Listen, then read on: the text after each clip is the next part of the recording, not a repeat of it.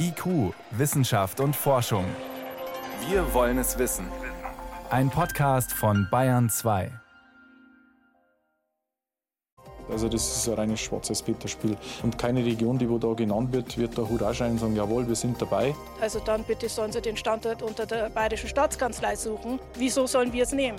Jetzt heißt es weiterkämpfen, damit wir gemeinsam gegen ein Endlager im Salbenberger Granit kämpfen können. Schon klar, wer Müll macht, muss ihn aufräumen. Nur, wohin damit, wenn das Zeug tödliche Strahlung aussendet? Dann mag keiner ran.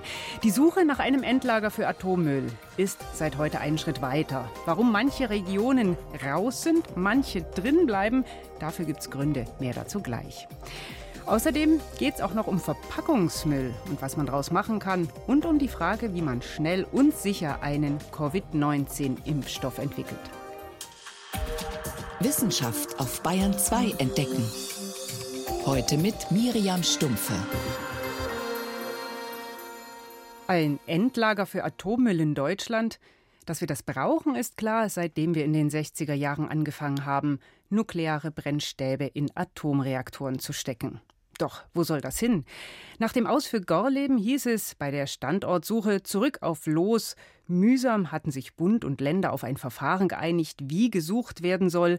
Und jetzt ist der erste Schritt getan. Die Bundesgesellschaft für Endlagerung hat eine Liste erstellt, welche Regionen sich auf keinen Fall eignen. Interessanterweise ausgeschlossen der Salzstock Gorleben. Dafür als prinzipiell möglich eingestuft Gebiete in Bayern. Zwischenbericht Teilgebiete heißt das Ganze. David Globig hat den Bericht sich angeschaut. Wie ist denn der genau zustande gekommen? Ja, vor drei Jahren hat diese Bundesgesellschaft für Endlagerung begonnen, geologische Daten zu sammeln. Und zwar Daten, die in den einzelnen Bundesländern bereits vorgelegen haben. Und die haben die Experten daraufhin genau angeschaut. Also Gibt es da Erdbebengebiete oder Gegenden, wo sich das Gestein im Laufe von zigtausend Jahren nach oben bewegt oder ist irgendwo schon Bergbau betrieben worden? Solche Gebiete sind schon mal grundsätzlich nicht geeignet. Und dann hat man geschaut, welche Gebiete denn die Mindestanforderungen für ein Endlager erfüllen. Mindestanforderungen, was sind denn das für welche? Na, das fängt schon mit den Gesteinsformationen an. Sicher entlagern kann man in Salz, in Ton oder in kristallinem Gestein, also das ist zum Beispiel Granit. Diese Gesteinsbereiche müssen aber auch groß genug sein für so ein Lager und tief genug unter der Oberfläche liegen. Diesen Mindestanforderungen haben dann immerhin 181 Gebiete in Deutschland entsprochen. Bei denen hat man dann anschließend noch einmal elf geowissenschaftliche Kriterien angelegt, um sie zu beurteilen. Und danach sind noch 90 Gebiete, 90 Regionen übrig geblieben, bei denen es sich lohnt, die dann noch mal genauer zu untersuchen. War also so eine Art Ausschlussverfahren. Jetzt ist genau der Salzstock von Gorleben zum Beispiel nicht dabei bei diesen Teilgebieten, die übrig geblieben sind. Hat Sie das überrascht? Ein bisschen schon. Bei der Vorauswahl, die den Mindestanforderungen entspricht, da war der Salzstock auch tatsächlich noch dabei. Mhm. Aber dann gab es eben diese zusätzlichen Kriterien. Da hat es dann eben nicht mehr gepasst. Das fängt schon damit an, dass das Deckgebirge über dem Salzstock dieses Salzgestein da unten nicht ausreichend schützt. Aber auch die chemischen Verhältnisse im Untergrund sind nicht so ganz geeignet, um die radioaktiven Substanzen an Ort und Stelle zu halten, wenn sie dann irgendwann mal doch aus diesen Spezialbehältern austreten. Ja, und sind es Sachen, die man die ganzen Jahre, als man an einem Endlager in Gorleben gearbeitet hat, die man da nicht gewusst hat? Das ist jetzt die spannende Frage. Die Daten, mit denen die Bundesgesellschaft für Endlagerung gearbeitet hat, sind ja keine neuen Daten. Das sind Informationen, die schon längst vorgelegen haben. Und die zeigen nun genau das, was Gorleben-Gegner immer wieder betont haben, dass der Salzstock dort nicht geeignet ist. Und trotzdem hat die Politik das Projekt so lange vorangetrieben. Also da müssen wir wahrscheinlich doch noch ein bisschen was aufarbeiten im Nachhinein. Aber die Menschen im Nordosten von Niedersachsen, die können endlich ja, aufatmen und sagen, bei uns kommt es nicht. Jein. Also ich finde, für Jubel ist da noch ein bisschen zu früh. Wenn man sich nämlich die Karte mit den potenziell geeigneten Gebieten anschaut, dann gibt es in Norddeutschland nicht nur Salzgestein, sondern da gibt es einen ganz breiten Streifen von der niederländischen Grenze bis nach Berlin mit Tongestein. Und dieser Ton ist ja auch geeignet. Das heißt, Gorleben ist zwar mit seinem Salzstock raus aus der Suche nach einem geeigneten Standort für das Endlager, das gilt aber nicht für das Tongestein in der Region. Da ist die Region bei den Gebieten, die jetzt weiter untersucht werden sollen, noch mit drin. Mhm. Was auch mit drin ist, das sind große Teile von Bayern. Da geht es vor allem um Granite im Fichtelgebirge. Na, das sind ganz ausgedehnte Gebiete mit Granit und zwar unter fast zwei Dritteln der Landesfläche. Aber darüber hinaus gibt es auch noch eine kleine Region mit Salz und zwei Regionen mit Ton. Also es ist eben nicht nur Granit. Mhm. Und da gilt für Bayern das Gleiche wie für ganz Deutschland. Es gibt ausreichend Gestein, das grundsätzlich in Frage kommt. Da werden wir so ziemlich sicher am Schluss einen sicheren Standort für ein Endlager finden. Aber jetzt haben wir erstmal 90 Gebiete, die man sich genauer anschauen kann. Wie geht es jetzt weiter? Jetzt folgt erstmal eine Fachkonferenz zu diesen 90 Gebieten. Das wird über mehrere Termine laufen. Und diese Fachkonferenz ist auch die erste Möglichkeit, wo man sich daran beteiligen kann. Und das ist auch wirklich wichtig, dass man sich daran beteiligen kann. Das ist ein entscheidender Punkt. Sie soll nicht nur wissenschaftsbasiert sein, diese Endlagersuche und Transparenz, sondern eben auch die Möglichkeit bieten, teilzunehmen, damit am Schluss ein Konsens steht. Also ein Verfahren, in dem es um möglichst viel Transparenz geht und wo wir auch wirklich ganz am Anfang stehen. Das muss man sagen. 90 Regionen stehen auf der Liste. Jetzt gibt es schon erste Stimmen, die davor warnen vor politischer Einflussnahme, zum Beispiel Hubert Aiwanger. Wir haben zerklüftetes Granit im Bayerischen Wald. Der eine sagt, das könnte geeignet sein, der andere sagt, das ist ungeeignet. Also ich glaube auch, dass die Wissenschaft hier wieder nicht frei von politischer Beeinflussung am Ende agieren wird. Tja, müssen wir vor solcher Beeinflussung jetzt Angst haben oder hält das Verfahren, was es verspricht? Ich gehe mal davon aus, dass das Verfahren das hält, was es verspricht, denn es ist transparent. Das sieht man jetzt auch schon an diesem Zwischenbericht. Diese 90 Regionen sind jetzt präsentiert. Man kann jetzt darüber diskutieren. Und das wird ja bei allen weiteren Schritten genauso sein. Und wenn tatsächlich das kristalline Gestein, der Granit in Bayern zu zerklüftet ist, dann wird das in den weiteren Schritten sich rausstellen. Und dann werden diese Gebiete automatisch rausfallen. Ich glaube, da können wir wirklich drauf vertrauen. Und das, was wir jetzt im Moment bei diesem Stand überhaupt nicht gebrauchen können, sind Politiker, die Einfluss nehmen wollen. Und da zählt Aiwanger mit dazu. Die Suche nach einem Standort für ein Endlager in Deutschland. 90 Regionen sind in der engeren Wahl. Das waren Hintergründe von meinem Kollegen David Globig. Danke. Gern geschehen. Bayern 2. Raus aus der Tonne. Warum wir mehr recyceln sollten. Wer Müll macht, kann ihn wegräumen. Oder noch besser, was damit machen. Bei Atommüll ist das schwierig, aber für Kunststoffmüll, da wäre das absolut wünschenswert. Das Ziel, dass aus Joghurtbechern und Bonbontüten nochmal Neues entsteht, das gibt es schon lange. Vor genau 30 Jahren wurde das Duale System Deutschland gegründet. Im Prinzip eine riesige Entsorgungsfirma, die dafür sorgen soll, dass Verpackungsmüll wiederverwertet wird. Seitdem gibt es auch den berühmten grünen Punkt. Doch wie gut läuft das Recycling tatsächlich? Bekommen Verpackungen tatsächlich eine Chance auf ein zweites Leben? Helmut Nordweg hat sich einen Überblick verschafft und bei seinem eigenen Müllsack angefangen. Eine leere Shampooflasche, ein Joghurtbecher, eine Folie, in der ein Buch eingeschweißt war, die Nudelpackung von gestern und noch viel mehr steckt heute in meinem Beutel für Verpackungsabfälle. Der ist in meinem Fall kein gelber Sack, der abgeholt wird, sondern bei uns im Landkreis müssen wir die Verpackungsabfälle selbst zum Wertstoffhof bringen und dort vorsortieren in Flaschen, Folien, Becher, Mischkunststoffe. Das soll uns Müllgebühren sparen, weil wir ja schon die erste Sortierarbeit erledigen, die normalerweise erst bei den Recyclern anfällt. Dort geht es dann weiter, in einer Sortiermaschine, die mit infrarotem Licht arbeitet. Und mit dieser Infraroterkennung werden die Kunststoffe genau bestimmt.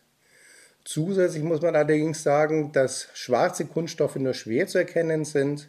Also transparente Kunststoffe sind gut detektierbar, tief eingefärbte Farben leider schwer oder gar nicht zu detektieren. Thomas Probst arbeitet beim Bundesverband Sekundärrohstoffe und Entsorgung. Da werden also Polyethylen, Polystyrol und noch einige andere Sorten voneinander getrennt. Genau 58,5 Prozent des Plastiks, das im gelben Sack oder der gelben Tonne landet, müssen dann wieder zu Kunststoff werden. Bald werden es 62 Prozent sein. Dieser Anteil ist gesetzlich vorgeschrieben und das hielten die Recycler auch ein, sagt Thomas Probst. Heißt aber auch, knapp die Hälfte wird thermisch genutzt, wie er das vornehm nennt. Entweder in der Müllverbrennung, dort wird dann die Energie genutzt, oder sie werden sogar zu Ersatzbrennstoffen, Sekundärbrennstoffen aufbereitet. Bei den 58,5% werkstoffliche Verwertung ist natürlich auch der Anteil dabei, der in den Export geht. und der lange Zeit in anderen Ländern gar nicht immer recycelt wurde, sondern auf irgendwelchen offenen Deponien gelandet ist und am Ende in der Umwelt. China hat den Import 2017 komplett gestoppt, auch andere Länder haben nachgezogen. Inzwischen überwachen Sachverständige im Ausland regelmäßig, was mit dem Plastik passiert. Vielleicht werden deshalb nach Aussage von Thomas Probst nur noch ein paar Prozent unseres Plastikabfalls exportiert. Also ist es recht wahrscheinlich, dass die Shampooflasche, der Joghurtbecher und die Buchfolie in Deutschland bleiben. Das heißt aber nicht, dass daraus tatsächlich neue Becher und Folien werden. Nur ein kleiner Teil wird tatsächlich zu neuen Verpackungen, etwa zu Flaschen für Reinigungsmittel. Die zweite Ebene ist, wenn Kunststoffe Holz, Beton oder Stahlteile aus dem Hoch- oder Tiefbau ersetzen. Das ist typischerweise der Barkenfuß, der Bauzaunfuß, der Rasengitterstein. Das sind Balkenpfosten oder Buhnen zum Beispiel, Wassereinbauten. Die sind inzwischen meistens aus wiederverwerteten Kunststoffen, nicht zu vergessen die berühmten Parkbänke. Umweltverbände von Greenpeace bis zum BUND nennen das Downcycling, weil solche Anwendungen nicht mehr so hochwertig seien. Andererseits ersetzen diese Kunststoffe andere Rohstoffe, sagen die Recycler, und halten draußen teilweise sogar länger als Holz. Und außerdem bergen Kunststoffe, die wieder recycelt werden, ein Problem, das sie nicht für jede Anwendung geeignet macht. Darauf weist Johanna Hausmann hin. Sie arbeitet für einen Verband, in dem sich Frauen für mehr Nachhaltigkeit engagieren. Was bei dieser Diskussion fehlt, ist der Hinweis auf Inhaltsstoffe von Plastik. Es geht nicht nur um Müllvermeidung, es geht auch um die potenziell gefährlichen Inhaltsstoffe von Plastik wie Weichmacher, und auch Farbstoffe, Stabilisatoren, Flammschutzmittel und so weiter. Wie viel da mit dem Plastik im gelben Sack landet, das ist sehr unterschiedlich. Bei allem, was später Kontakt mit Lebensmitteln hat, will jedenfalls niemand solche Stoffe in unbekannter Menge drin haben. Deswegen kommt da nur neues Plastik in Frage. Ein großes Problem beim Recycling ist auch, dass Verpackungen immer ausgefeilter werden. Folien aus bis zu 13 hauchdünnen Schichten, alle chemisch unterschiedlich, werden immer häufiger, sagt Jörg Dreves, Professor an der TU München. Das sind eine Vielzahl von unterschiedlichen Kunststoffarten, Polymeren verarbeitet und die kann man nicht einfach trennen. Also das vielleicht zu limitieren, beispielsweise auf zwei, drei Polymerarten pro Verpackung, würde schon mal eine enorme Hilfe sein, äh, Verbundstoffe vielleicht auch zu reduzieren und generell, ich denke, da spreche ich jeden an, weniger Kunststoffabfälle produzieren. Die Plastikabfälle, die sich trotzdem bei uns zu Hause stapeln, sollten wir wenigstens über den gelben Sack entsorgen. Das sagen trotz der Kritik am Recycling auch die Umweltverbände. Passiert aber viel zu wenig. Jüngst hat das Umweltbundesamt in repräsentativen Regionen untersuchen lassen, was alles im Restmüll landet. Und da finden sich knapp sieben Prozent Verpackungskunststoffe. Auch unser Landkreis war dabei und hier ist es doppelt so viel. Das Sortieren am Wertstoffhof schreckt offensichtlich viele ab. Aus meiner Shampooflasche wird aber, wenn alles gut geht, tatsächlich eine neue. Folie und Joghurtbecher werden wohl eher in einem Barkenfuß oder Rasengitterstein landen. Raus aus der Tonne und recyceln. Das gilt auch für Verpackungen. Das war ein Beitrag von Helmut Nordwig. Es ist 19 Minuten nach sechs. Bayern 2. Wissenschaft schnell erzählt. Hier in Bayern 2 Studie ist mein, mein Kollege Sebastian Kirschner und hat aktuelle Meldungen mitgebracht. Los geht's mit einer Studie zu Autos und, hm, wen wundert es, ihrem Einfluss aufs Klima? Zu sogenannten Plug-in-Hybrid-Pkw, mhm. also Autos mit Elektro- und Verbrennungsmotor. Die sollen ja eigentlich dazu beitragen, den Ausstoß von Treibhausgasen zu senken.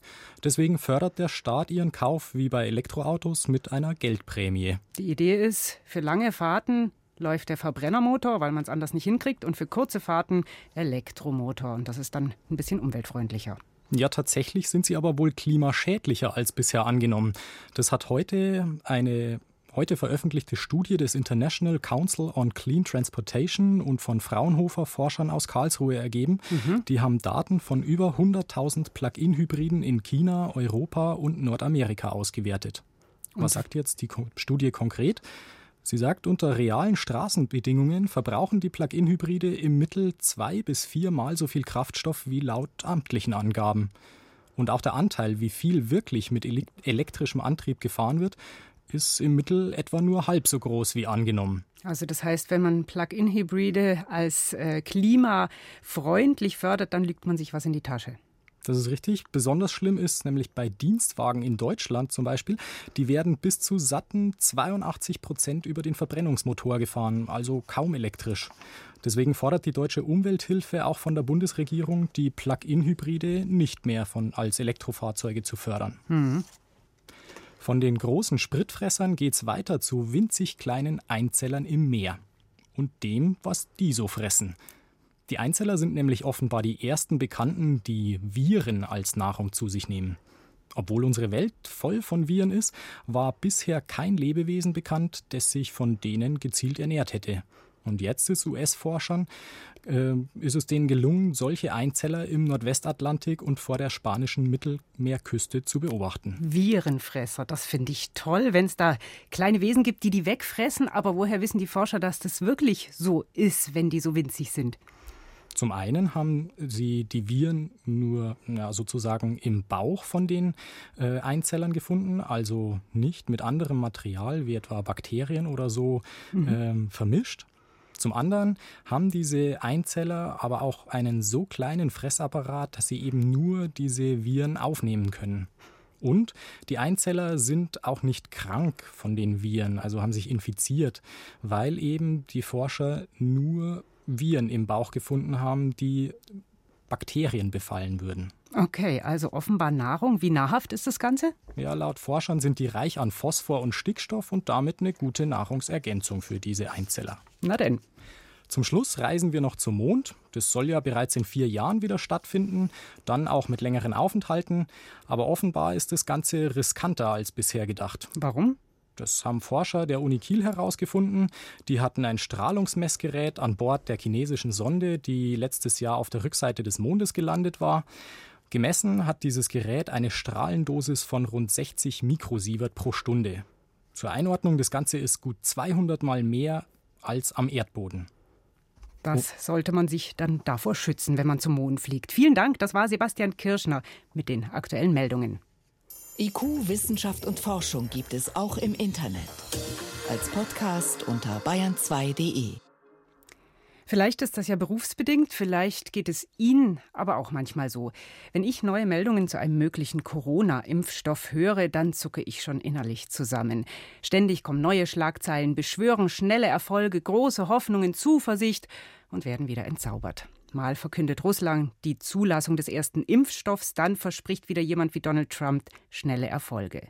Klar ist, viele Impfstoffkandidaten sind im Rennen und Forscher und Pharmafirmen arbeiten mit viel Druck daran, auf den Markt zu kommen.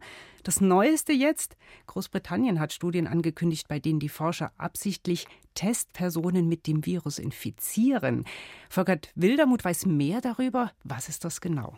Ja, das ist im Grunde eine Abkürzung für die Impfstoffforschung. Statt in großen Studien zu warten, bis sich die Leute zufällig anstecken oder eben nicht, gibt man wenigen meist jungen Freiwilligen, die sind gesund, erst die Impfung und einen Monat später steckt man sie dann gezielt mit SARS-CoV-2 an und dann zeigt sich ja, wirkt die Impfung, taugt sie oder eben nicht. Und das Problem ist, wenn die Leute trotz dieser Impfung Covid-19 entwickeln, dann gibt es ja kein Wundermittel, mit dem man sie wieder heilen kann. Das sind natürlich junge, fitte Leute, aber auch die haben ein Restrisiko für schwere Verläufe. Hm. Gibt es denn Freiwillige für sowas?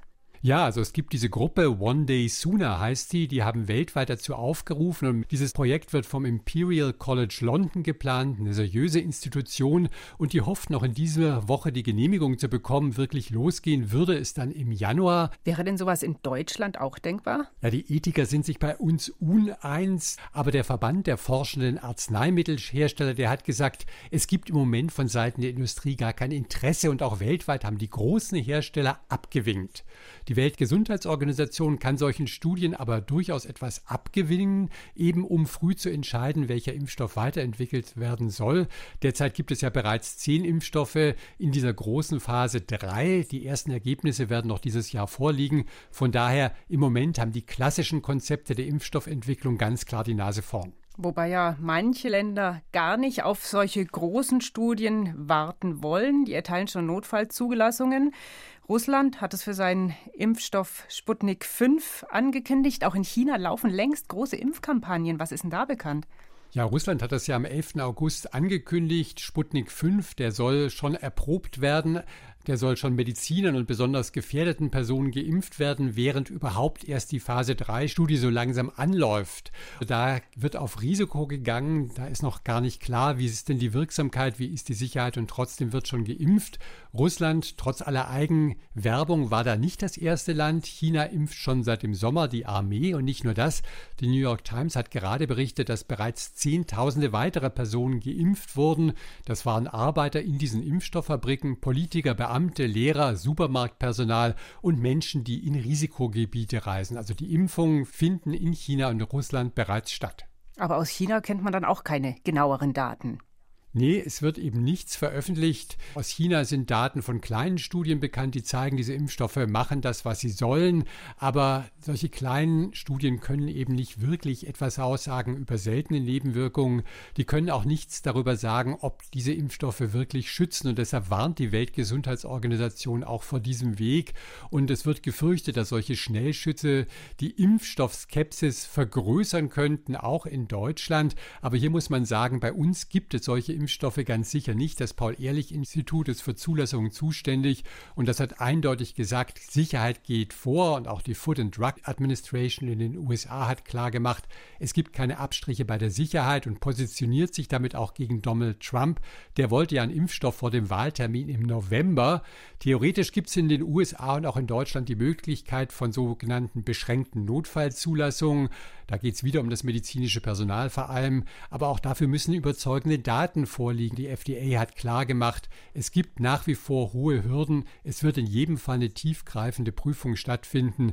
Also aus diesem Wahlkampfgeschenk Impfstoff, da wird nichts. Diese Abwägung ist ja auch wichtig, hat jetzt gezeigt, der Fall AstraZeneca, deren Studie wurde unterbrochen, weil eine Person Nervenprobleme hatte. Das heißt also, die Qualitätsmechanismen funktionieren oder greifen? Dieser großen Phase 3 Studie hat eine Person eine Entzündung im Rückenmark entwickelt. Die Studie wurde daraufhin sofort weltweit unterbrochen, nicht gestoppt, das muss man betonen. Und das mhm. zeigt, dass die interne Überwachung funktioniert. Die hat das ja schnell entdeckt und reagiert und dann auch der Öffentlichkeit kommuniziert. Wenn Tausende von Leuten eine Impfung erhalten, dann ist es unvermeidlich, dass bei einigen auch schwere Symptome auftreten und da muss man eben genau hingucken. Zufall oder Folge der Impfung. Dazu gibt es unabhängige Komitees, die haben das angeguckt und in Großbritannien sind sie zum Schluss gekommen, dass es keine Impffolge war. Entsprechend wurde die Studie dort und auch in Brasilien und Südafrika wieder aufgenommen. In den USA gilt die Pause vorerst weiter. Es gibt jetzt Forderungen nach radikaler Transparenz, dass wirklich alles sofort offengelegt wird, um Impfgegnern entwaffnen zu sagen, hier könnt ihr euch alles anschauen, ob das die überzeugt, ist zumindest zweifelhaft. AstraZeneca sagt, dass die Vorgaben der Studie selbst, die behördlichen Auflagen es verbieten, persönliche Daten der Patienten offen zu legen. Die genießen ja schließlich auch Datenschutz. Von daher ist es im Grunde das normale Vorgehen, dass zuerst einmal die entsprechenden Gremien und Behörden prüfen und am Ende dieser Phase 3 Studie gibt es Veröffentlichungen, die sehr detailliert sind und dann muss man eben schauen, wie sieht der Nutzen, wie sieht das Risiko tatsächlich aus? Hm, das Panorama ist also sehr vielfältig. Wir haben klassische Impfstoffentwicklungen auch mit Hindernissen, wie bei diesem Fall. Wir haben Länder wie Russland und China, die vorpreschen mit ihren Impfstoffen und dann so etwas wie die Studien, wo sich Leute freiwillig infizieren lassen. Was ist Ihre Einschätzung? Wann wird es realistischerweise eine Zulassung für eine Impfung geben? Also es ist schon noch in diesem Jahr mit den ersten Auswertungen dieser großen Phase 3 Studien zu rechnen. Da wird man was sehen, aber die Zulassung selber, die wird nur wenn alles extrem gut läuft, noch in diesem Jahr möglich sein. Viel wahrscheinlicher ist es Mitte nächsten Jahres und auch dann dauert es lange, bis man entsprechend Material produziert hat, also bis wir alle geimpft werden. Das kann noch weit über 2021 hinaus dauern die Suche nach einem Covid-19-Impfstoff. Mein Kollege Volkert Wildermuth hat uns hier einen Überblick über den aktuellen Stand gegeben. Vielen Dank. Vielen Dank auch. Das war's in IQ Wissenschaft und Forschung heute. Im Studio war Miriam Stumpfe.